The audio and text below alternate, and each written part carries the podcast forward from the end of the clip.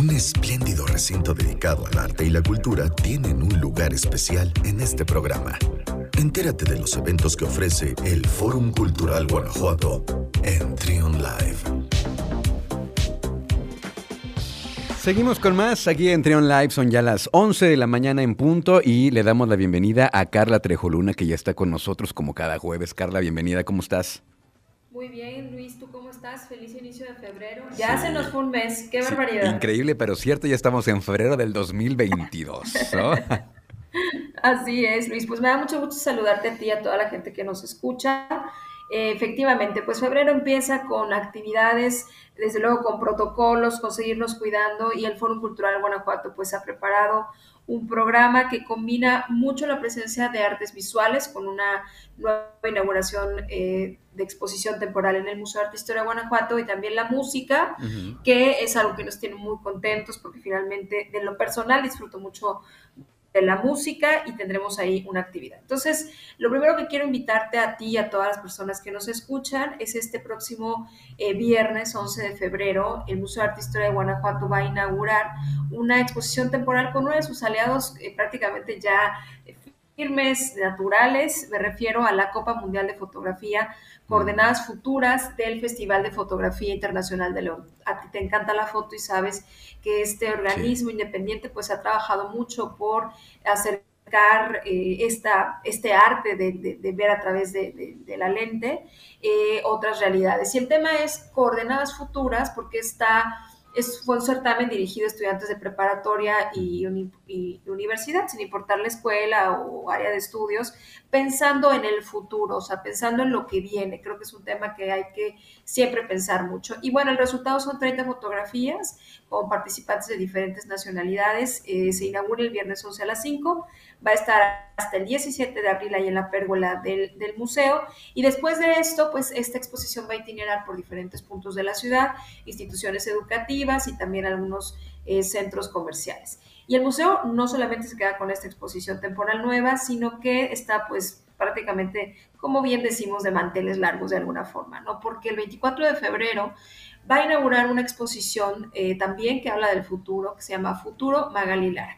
Magali Lara es una artista eh, pues, contemporánea, nació en la Ciudad de México en 1956, estudió artes visuales en la Academia de San Carlos, pero algo que es muy, muy característico de su obra es que está atravesada, atravesada por temas como el feminismo, ¿no? Temas muy importantes. Y bueno, desde el 24 de febrero este tema del, eh, del 8M será un asunto que estaremos hablando, que estará tomando relevancia.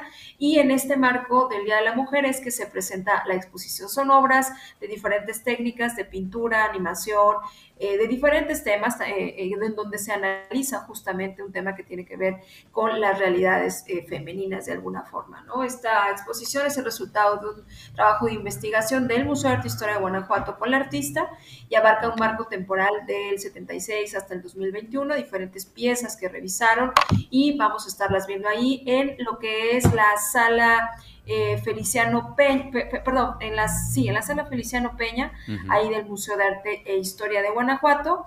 Disculpa, Felicia, eh, la sala Luis García Guerrero. Son dos las salas que tiene el Museo de Arte e Historia. Es la más grande. Ok, ok. Este, entonces, bueno, vamos a ver esta exposición ahí. Em, y otra de las cosas que es muy importante resaltar es que el Museo de Arte e Historia de Guanajuato estará presentando un programa público de esta exposición. Eh, te ha tocado ver a lo mejor, Luis, que ha eh, tenido conferencias, talleres, reflexiones en torno a una propia exposición y es lo que lo vamos a ver. Eh, antes de que se me pase Luis, estoy como toda cruzada. Esta exposición sí es en Feliciano Peña, este, no me equivoqué, es Feliciano Peña, donde está antes Somos la Martinica, porque la grande está Felgueres, por supuesto, está Felgueres y permanecerá todavía en este mes de febrero. Entonces, bueno, eso en cuestión de artes visuales, eh, Luis, pero algo que nos tiene muy también emocionados es que la Orquesta Sinfónica de la Universidad de Guanajuato pues regresa a la sala principal del Teatro del Bicentenario Roberto Plasencia Saldaña y eh, con un concierto en el marco, pues febrero es el día no solo de los tamales, no solo el mes de los tamales, sino el mes del amor y la amistad. Y el, el, teatro ha elegido un programa eh, pues muy, muy lindo con la obertura fantasía de Romeo y Julieta de Tchaikovsky que es uno de los compositores creo que pues muchos públicos reconocen. También vamos a escuchar las cuatro últimas canciones de Strauss. Ahí va a participar la soprano Sara Traubel, Trubel, que seguramente la recuerdas participando en Don Giovanni. Eh, una eh, magnífica eh, soprano que regresa a la sala principal participando en esta, en esta pieza. Y luego vamos a tener la primera sinfonía de Brahms. Las, las sinfonías son maravillosas, está, vibra finalmente el teatro y lo vamos a tener ahí en la sala principal del Teatro del Bicentenario a las 8 de la noche el jueves 17 con costos que van desde los 70 hasta los 190 pesos. Entonces, bueno, me faltan muchas más cosas de platicar, Luis, por aquí me pasaría horas contigo y sé que tienes más cosas, pero este es un poquito de lo que vamos a tener. Y antes de que se me pase, Fíjate que en marzo regresan, estamos también contentos porque regresan las transmisiones en vivo del Metropolitan Opera de Nueva York, de las óperas que alguna vez te tocó ver los sábados ahí en el Auditorio Mateo Herrera y pues regresan en marzo. Así es de que pónganse muy atentos para que desde febrero pues compren sus boletos y no se las pierdan. Esto va a ser en el Auditorio Mateo Herrera, no es lo que hacen en los jardines, ¿verdad?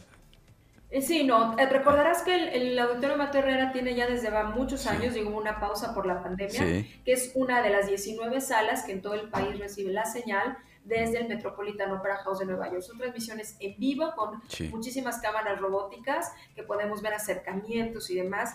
Y pues vamos a iniciar en marzo con una ópera quizás poco conocida, no es como de las tan difundidas, que es Ariadne en Naxos de eh, Strauss, en donde pues es otra otra visión, otra eh, forma de ver la ópera, sábado 12 de marzo, para que ya estén muy al pendiente. Después de un gran lapso de, pausa, por problemas incluso del propio MED, pero ahora regresan y vamos a poder disfrutarlos. Pues muchísimas actividades, Carla. Eh, seguramente a alguien se le pasó algún dato, alguna cosita. Eh, ¿Dónde pueden encontrar todos los detalles, horarios, fechas, salas, este, todo esto?